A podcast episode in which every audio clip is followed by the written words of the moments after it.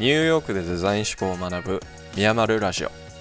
この番組はニューヨークのデザインスクールに留学しゼロからデザイン思考を学んでいる私ミヤッチと東京で外資系企業に働く私マルさんがニューヨークでのトレンドやキャリアテック系のニュースなどについてデザイン思考の観点からゆるく語っていくラジオです。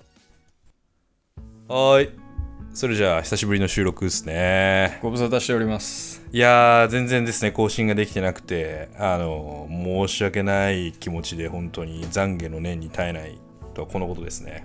なんと今宮地日本にいます。そう。まあお互いのね気持ちのすれ違いからなかなか 収録するチャンスがちょお前もっと近づかなあかんで。ニューヨーク。から久しぶりに日本に帰ってきてリアル対面でへ収録やなーってあんだけ言ってたのに結局今2ヶ月経って初収録という。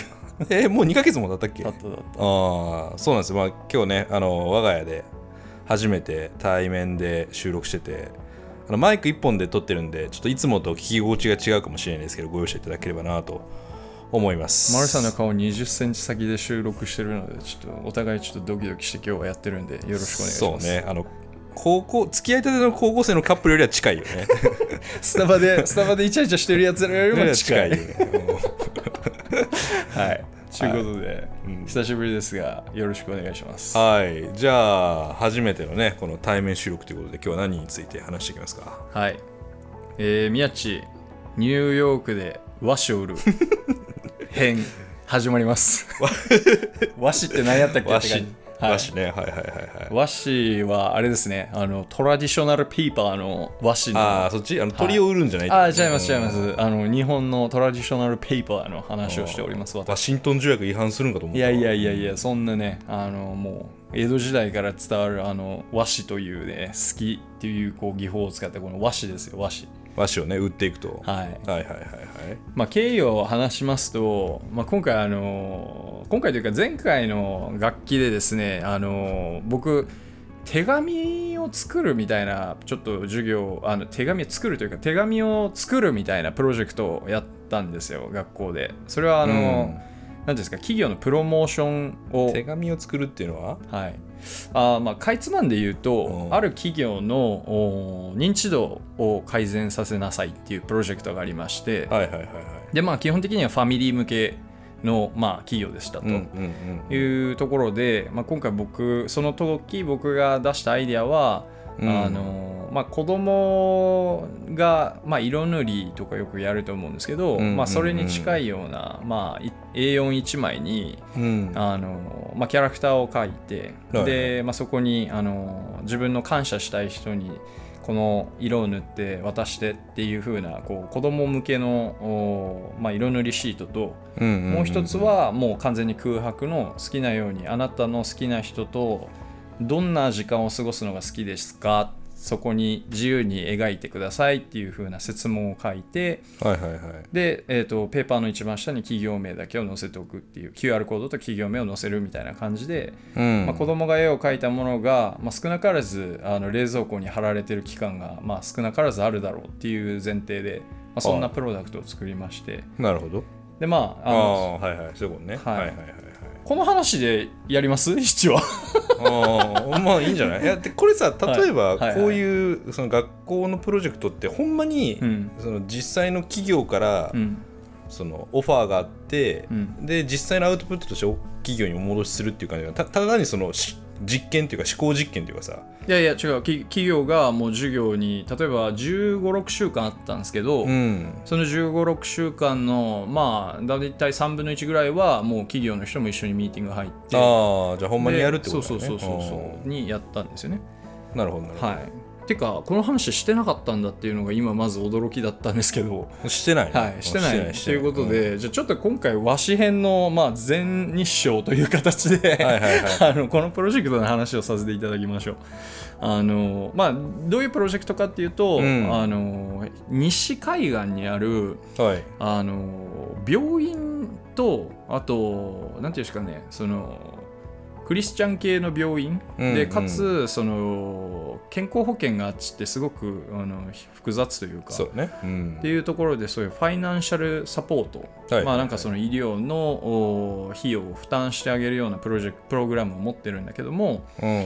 まあ、彼らの方でその医療プログラム医療補助のプログラムの認知度が非常に低いと、で、まあ、バジェット余らしちゃってますぐらいな感じだったんで、あのそのおプログラムの認知度改善に取り組んでくださいという話で、まあ、16週間ぐらい使ったわけですと。うんはいはいはいはいはいで結果的に僕はそういうふうなあのプロダクトを作ったんですけどはいその過程としては、えーまあ、まずあれですねそのユーザー調査というか、まあ、あのどんな人たちがポテンシャルのクライアントになるかみたいなのを調べまして、うんうん。俺これイメージで言うと日本でいうなんか日清さんみたいな。あそうだね。のとはまあ近いっちゃ近い。まあまあ近い近い。いあのだからもうそういう保険会社じゃないけど、うん。まあその病院自体がそういう機能を持ってるみたいな、あうん。あ感じで。なるほどなるほど。例えばあのアメリカの病院で、うん。まあ、まず最初に確認されるのがあなた保険持ってますかと、うんで保険持ってないんだったら医療受けられないですよじゃないけどこれぐらいの金額かかっちゃうよみたいな、うんうんうんそういう時に、まあ、こういう補助があるから使う使わないみたいな話があるみたいなんでね、はいはいはい。だから病院がもうそもそもそういう案内をしてたりするっていうのがあって。あれだよね。なんかあの保険の会社によってここのうん病院やったら受けれるけどこの病院やったら受けれないみたいなそうそうそうそうありますあります。うん。なんで、まあ、それこそ僕もあの僕の友達とかも日本で加入した保険会社、あの留学用の保険うんうんだったらもう病院が決まってるんで、うんうんうんもう行きつけみたいなのがあるみたいな、はいまあ、そんない社会なんですあっちは。だから日本と違って好きなところに行けるってわけではないと。なるほどなるほど。そうそうそう。うんうん。でそれで病院側としてはそのより自分たちの病院でこう、うん。患者にまあサービスを提供するために、まあ、自分たちの病院の保険に入ってもらおうっていうことのプロモーションをするみたいな。保険っていうよりも本当にもうあの補助なんですよ。医療に関する補助でその補助に関してはあの、まあ、病院その病院でなければいけないっていう制限もあんのかなか、まあ、ネットから確か応募できて別にそのプロモーションっていうわけじゃないんだよね。その病院を使ってほしいっていうわけではなくてもう本当にそのクリスチャンの精神にのっとってあのまあなんていうの？あの幅広い人に医療をみたいなああそそうういう話なので、まあ、あんまりこう、なんていうの、こう収益化っていう観点ではやってないはず。なるほどなるほど。まあ、いずれにしても、あのそのバジェットっていうのがうまく使い切れてないっていうところに課題がありますよねっていうところで、はいはいはいまあ、あの、実際はもう本当にその、うんなんていうのかな、えーまあ、企業風土とか、まあ、かなり、まあ、そっち系の問題が多多々あって、はいはい。で学生として取り組むってなった観点で言うと、うん。まあそういうあのなんていうのまあ一部のあの学生とかはなんか弁護士を使って大きなプロジェクトとしてやったりもしてたんだけどはいはいはい。俺は最初の段階からもうもう明日からこれできますよっていうぐらいのうん。あのリアルなものに仕上げたかったんですよ。はいはいはいはい。なんかプラットフォームを作るとか、まあ、うんモバイルアプリ作ってどうのこうのみたいな。もうもちろんそれできるんだったらそれでいいんだけど、うん。まあ、あんまりこう理想によるよりかは現実的なアイデアに落とし込みたかったっていうところでさっきの話になはいるんだけどまずその、まあ、さっきの、えー、と何？そういう医療プログラムの、認知度改善というところで、うん。まあ、やっぱりまず US のその医療保険持ってる人と持ってない人みたいなのを調べるわけですよね。うん。うんうんでまあ明らかにこう持ってる人と持ってない人たちのあの差異が出てくるんですよ。まず人種。うんはいはいはい。で明らかに持ってない人たちはヒスパニック系、っていうのが出てまあて、なんとなくイメージ通りね。そうそうそうそうそう。そうでまあヒスパニック系でであとはまあその一応オバマケアとかうん。出たじゃないですか、うん。でオバマケアみたいなそのいあのアメリカ政府が提供しているものと、うん。あとはその一般企業が提供しているその保険はいはい。っていうののその誰がどれを使ってるかとか、うん。でまあ、もちろん低所得者の人たちがやっぱりオバマケアとかその政府系のものを使っていて、はいはいはいで一般的にうん。米国企業に就職すると、その会社が保険を負担してくれるんですよ。はいはいはいはい。うん。っていうのでまあ、そのやっぱりその就職率だったりとかそのなんていうのいい会社いわゆる、うん。まあ、それや Google みたいなところに行ってる人たちはすごくいい保険が適用されてますよなるほどっていう、まあ、社会なんですよねあっちは。なるほどなるほだからまあ簡単に言うと命すらもあっちの国では金で買わないといけないわけですよ。どまあそういうことですねう。ん。資本主義社会の本当に極みというか、っうん。うん。ていう中でただしこれグローバルで見た時にやっぱりあのこの保険制度、うん。あの国民の一人一人が保険を持ってる持ってないうん。っていう話は、うん。先進国で確かアメリカだけらしいんだよね。その、金で買わなきゃいけないみたいな、そうね。ううんん。そうかもそうかも。そう。っていうので、まあ、やっぱり非常に大きな議論にはなるもののいまだにそれは変わってないっていう状況でしたと。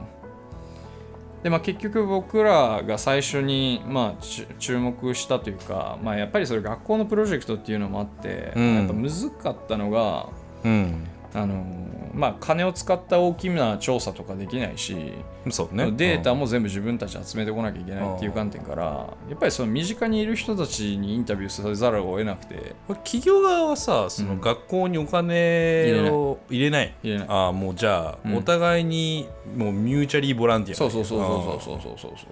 って感じでやっててで彼らが求めてたのはもう本当ユーザーの意見を拾ってこいみたいな感じだったの、うん。うんまあウェブサイトがダメなの分かってるし、まあ、うんアプリがやりにくいのも分かってると、うん。そんなん分かってるから、うん。そのユーザーがどういうものを求めてるのか調べてこいっていうことで、うん。そのあの、すえっと、性訂正調査うん。を、まあ、重視されましたと、はいはいはいはいただしその訂正調査をするにあたっても、うん。そもそもその病院自体は西海岸にあって、うん我々は東海岸のニューヨークにいるわけですから、うんうんうんまあなかなかその企業からの支援というか、うんなんていうのインタビュー対対象みたいなのも、まあ、結局自分たちで見つけなきゃいけなくてっていうことで、まあ結構そこも難しかったんですよね、授業の中ではうん。うんうんで、まあ、ホ ホームレスの人に突撃したりとか、うんはいはいはい。まあ、そんな形で、あのみんなあのなるほどね。そうそうそう。うん。なんか日本でも学生がインターンでさ、うん。こうまあ、給料働いたりする、うんうんうんでだからデザイン系の学生とかが、うん。まあ、普通に企業で働いてそのデザイン系の学生にとってはその企業のインターンシップでこう、ね、実際の現場でクリエイティブを作ってるとかっていうのは経験にもなるしレジュメにも書けるしみたいなので、うん。学生側としても美味しいし企業側からすると、まあ、普通にデザイナーに頼むよりははるかに安いコストで頼めるみたいな。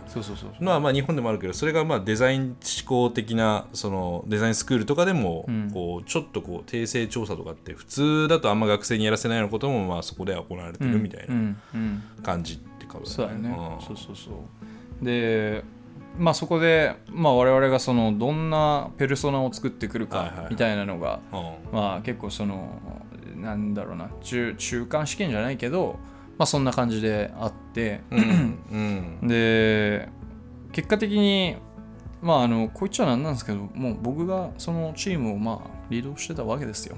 まあ、まあ僕がまあリードしてたわけですわ。なるほど。身振り手振りでね。ああもう全部全部。うん。っていうことでで、まあ、そのペルソナを作るにあたってあのなかなかこうホームレスと言ってもね一概にそのなんていうのかなペルソナとして作りにくかったし、うんあともうそもそも貧困層の極みに行ってしまうと、うん。もうい例えばもうあの、まあ、極みに行ってしまうと医療を気にしてないんですよもう彼らは。まあもう今日生きるか死ぬかだね。そうそうそうそうそれは。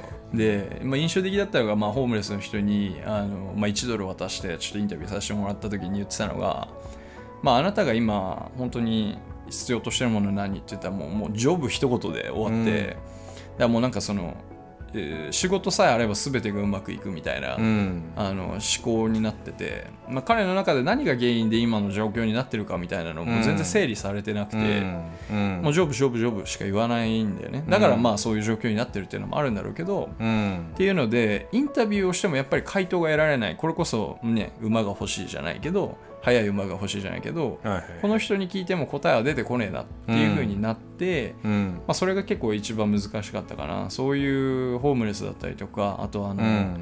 炊き出しに来る人たちとかにも、まあ、インタビューみたいなのは、うん。あうん。のチームの人とかやってたけど、なかなかそこからインサイトが得られなくてなるほど。どうするって感じになってたんだよね。これ解くべきイシューとしては、うん。その医療補助のサービスをうん。よりうん。いいろんな人に認知してもらうためにはどういった経路がいいんだろうっていうことを、まあ、経路っていうよりも、まあ、きょあの本当本質的な課題はその使ってもらえるようにする。はいはいはい、うん。使ってもらえるようにするための、まあ、UIUX じゃない UX か、うん。みたいなのをデザインしてくれと。だからまずは認知してもらった上で、じゃあその認知してくれる人たちってどういった人たちなの？まずそこのペルソナでしょ、と。うん。じゃあそういったペルソナを作った上で彼らに適したあの何？サービス内容とかそう。サービス内容も含めてって感じサービス内容はもう決まってるからそれをそうねプロモーションどういうふうに彼らに伝えて、うん。彼らが使いやすいようにその、プログラムに、えープログラムを使いやすいようにするにはどういうのが理想なのかと、はいだからまあその具体的にあのプロトタイプは作るよ。プロトタイプは作るけど、うん。あの実際にそのなんていうかなものすごくすあの作り込まれたものを作ってこいっていうわけではなくて、あのまあ、ペルソナにすあの適した形の、まあ、ツールないしデザインしてこいっていう話になってて。はいはいはいはい。ででお金はかかんの？そのいその補助を受けようとするとほらかかんない。ああじゃあもうタダで受けれる。そうそうそうあそうあなるほど。だからそれさっき言ってたみたいに結構だから本当にボランティアに近い。そうそうそうそうそうそう。ああなるほどね。うん。だから本当に事前事業としてそうそうそうそう。いろんな人により健康的な生活を送ってもらいたいと。そうでじゃあなんで使われてないんですかっていうのを例えば病院に行ってうん。聞いてみたのよ、うん。そしたらまあこれもまた黒人のおばさんだったんだけど、うん。We don't trust them って言ってたの。はいはいはい。まあ信用してないと、うん。うん。まあ一応その分からんでもないよね。そうそうそう。うん。分からんでもない。想像はつくじゃない、うん。うん、なんとなく。まあでもねある程度の名の通った企業だったりとか大手の病院っていうところに対して、うん。まあ、そういう人たちはこうトラストしないとあの信じていないというふうに言ってて。ね。まああのメンズのなんか脱毛初回無料みたいな 確かに。全然信用せんもんな。確かに確かにそれは分かる。それは分かる。絶対金取ってくるやん。し6回無料とか書いてあるけどさ、うん。なんかもう絶対 行かないもんね。確かにね、うん。まあ、ただより高いものはないっていうことわざもね。そうやね。ある通りで。まさにまさに、い。やもう本当適してると思う。で、まあ、これ紐解いていくとやっぱりその人種間のなんていうの問題みたいなのも垣間見えてくるんだよね。はいはいはいで例えばなんだけどやっぱり、えーそのおばさんが言ってたのは、まあ、まずそういうオーガニゼーションは、まあ、まあ今丸さんが例で言ったような間違いなく最終的に何らかのコストが発生すると。うん。でそういう経験をしてきてると、うん。まあ、具体的にその経験を上げられなかったとしても、でうん。も私たちはもうそのイメージがついちゃってる。まあまあっていうのがあります。うん、なんまあわかるよね、でもう一個はあのそれはまあウェブでググって出てきた話だったんだけどある黒人夫婦でそのお母さんはまあなんか著名人なはずなんだよね、うん。US の中で。うん。うん。である夜中に子供が腕をなんか骨折したかなんかで病院にエマージェンシーで連れて行ったら、まあ、白人の男性がお医者さんでしたと、そしたら白人の男性がそうんのお医者さんが息子腕折れてるのにうん。すごくこう乱暴に扱ったんだって腕を動かしたりとか、触ったりとかで、子供ギャン泣きみたいな、まあ、明らかに扱いがおかしいですよねうん。みたいな。ことになって、まあ、そういうなんていうのかな。まあ黒人の人たちは白人に対してまずその自分たちに対するリスペクトがないから存在に扱われるんじゃないかっていう先入観があるということだね。そう。っていうのでこのトラストイシューが信頼関係の問題がまず根底にはあるなっていうのが、まあそうやろうね、うん。やっぱ日本だとなかなかこううん。見て見えないというかあんまり感じたことないような話だと思うんだけど、うん。まあ、やっぱりあっちは結構根深いなっていう感じがあって。そうね、うん。そのことでもそのアジア人の前よりさ、うん。そのサービスプロバイダーのうん、人たちの方が重々その辺は承知してるんじゃないの？もちろん。もちろんであのーまあ、もちろんそこは、まあ、彼らもある程度僕らがね知ってることを言ってくるっていうのは、まあ、分かってはいるっていうのは、まあ、うん。もちろんただ授業のコースで、うん。あのステップバイステップでやってるから、まあ、それはまあ理解してくれてるんだけど、うん。うん。まあ、いずれにしてもそういううまずその患者側が、まあ、その利用者側か利用者、うん。ターゲットであるべきその人たちがうん。まず信頼っていう課題を抱えてますと。うん。うんっていうのでまずその信頼を得なきゃいけない。または、まあ、そういった人たちに対してどうアプローチするかっていうのを前提で考えなきゃいけないと。まあそうね、まあまあまあ。なんかやっぱりお金を払ってサービスを得るっていうのって、うん。まあ、基本的にそのお互いのうん。こう、インセンティブが相互に分かってる状態で、うん。あこの金額がお互いにこのまあお互いにとってウィンウィンであればお金を払うし、そうじゃなかったらお金を払わないっていう、うん。まあ、このラーメン1杯に1000円払う価値が自分にあると思うから1000円払うみたいな。うん、のが、お金を払うとそこにこうバランスがそうね。もたらされるけど。そうだよね。あの、まあ、一番わかりやすいのは、まあ、女性関係だよね。うん。まあちょっと何言ってるか分かんないですけどね。まああのちょっと、まあ、今のは P でお願いします。ということで、うん。まあ、あのお金があればねその裏表が、まあ、あんまりないというか、まあ、利害関係一致で、はい終了なんだけどやっぱり無料っていうところに対して、まあ、自分たちの想像のつかないこう、うん。害が生まれるんじゃないかっていうことは、ねさっきのあの脱毛の話から、まあ、見えてくるんじゃないかなと。そうね、はい。どっかでその回収コストを回収してくるんじゃないかって普通は思うね。そうそうそうそう。うんっていうのがまあありますようん。という中で、えーまあちょっとなんだろうな、まあ、ぐえー他のちょっと詳細はある程度ちょっと省くけどうん。大体こう見えてきたのが、うん。まあやっぱりその経済的に苦しいうん。家庭っていうふうに、まあ、まず想定をして、うん。うん。じゃあその人たちってどんな人たちなのかってそのペルソナに落とし込むってなった時に、はいはいはいもう本当結構もう締め切りギリギリでうん。まだ出てこなくて、でこれもうみんな大変だったんだよ。いろんなチーム。他のチームも結構大変で。で俺がまあ結局見つけたのがストリートベンダーっていうあのメキシコメキシコじゃないな。ヒスパニック系の人たちでうん。あのまあアメリカの路上でこうフルーツを売ってたりとか。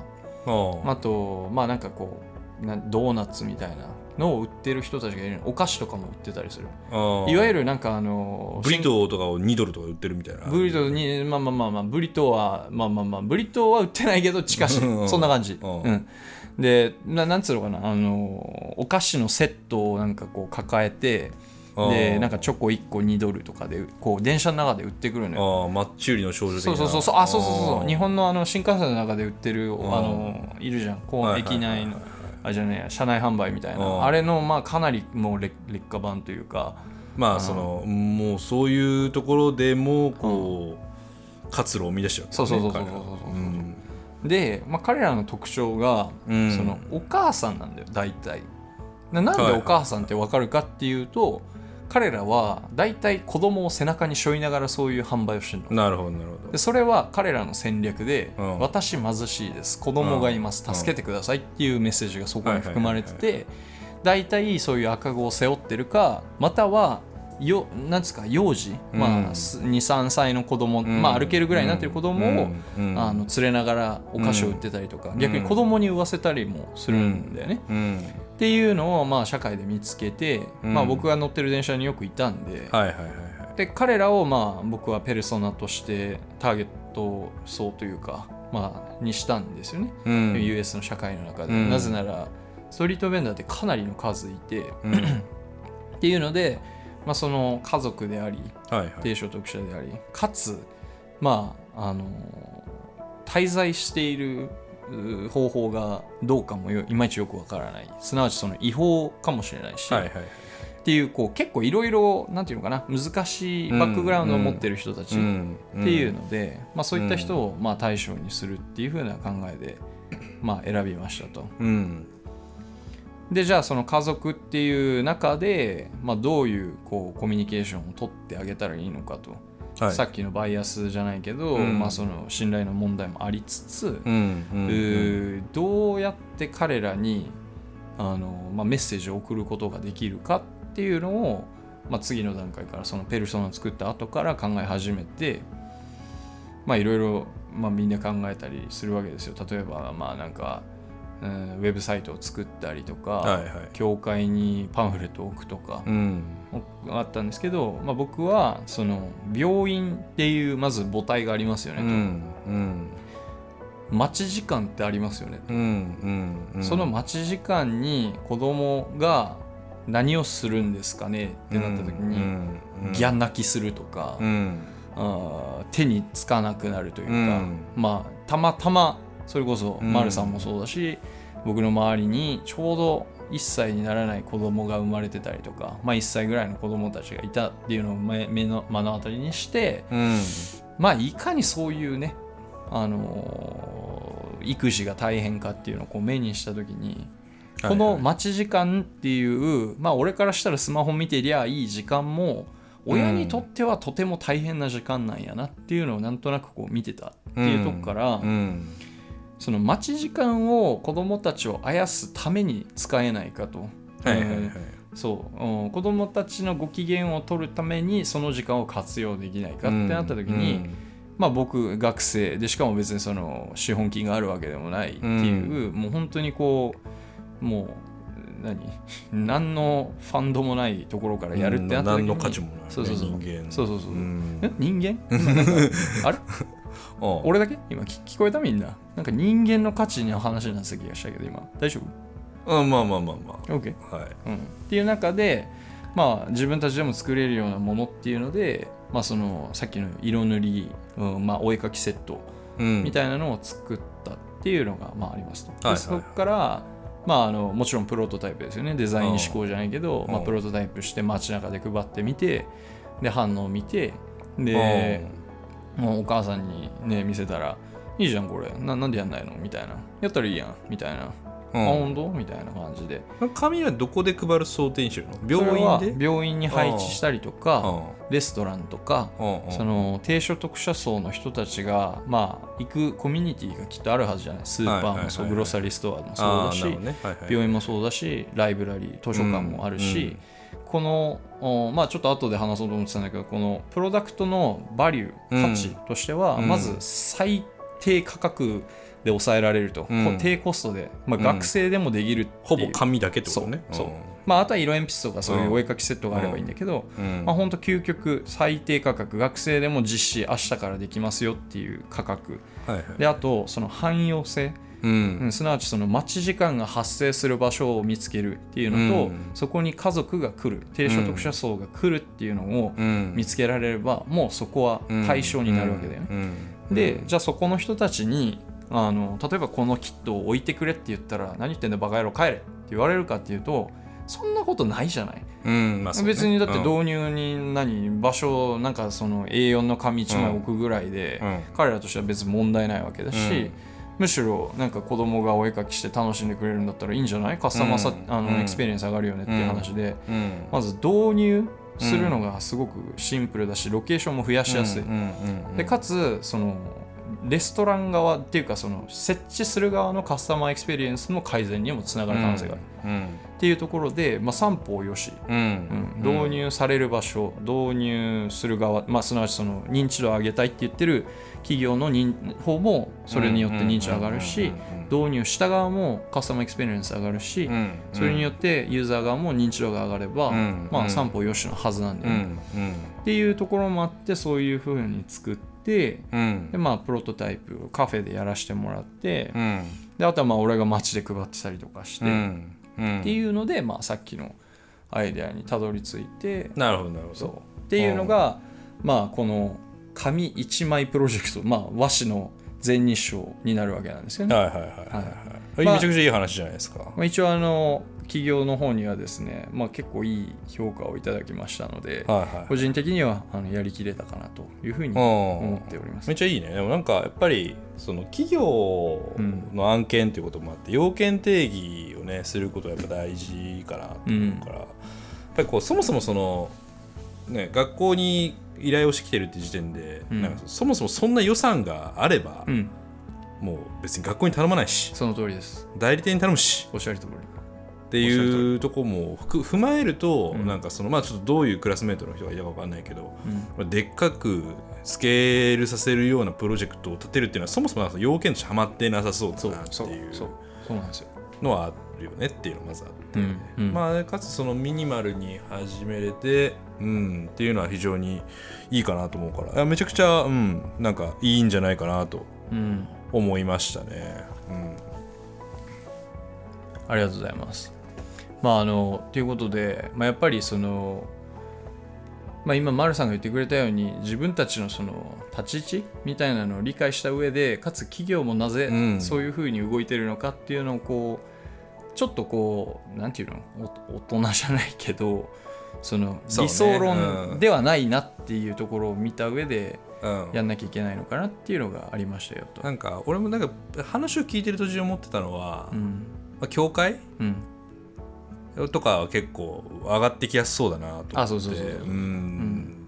まあ、なぜかっていうとねやっぱりそもそもそのなぜこれがこうただでできてるのかっていうところにその、まあ、クリスチャンとかその宗教的なバックグラウンドがまああるわけ、うんうんうんねでなんかそのちょっと途中で話したそのお互いのインセンティブを理解するのがやっぱり大事うん。うんっていうそれでやっぱりこうお互いに耳になってると思うと、まあ、サービスとしてこうお金を払いやすい納得しやすいみたいな特質は絶対あると思ってて、うん。それはただです、うん。ただな理由は神の愛なんです、っうん。ていうことなのであれば、うんまあ教会とかそういうこうお金っていううん。そのインセンティブ、資本主義的なインセンティブに頼らないところうん。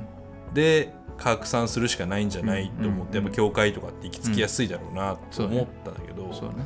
ただなんかそもそも教会とかネットワークもあるだろうし、うん。やってそうっていう、うん。うん。うん。のもあり、うん。そういう意味ではなんか宮地のアイディアってこうまあミニマルに始めれてかつその要件にはまってて、うん。でかつそのなんか意外と企業の人が手を伸ばしにくい、うん。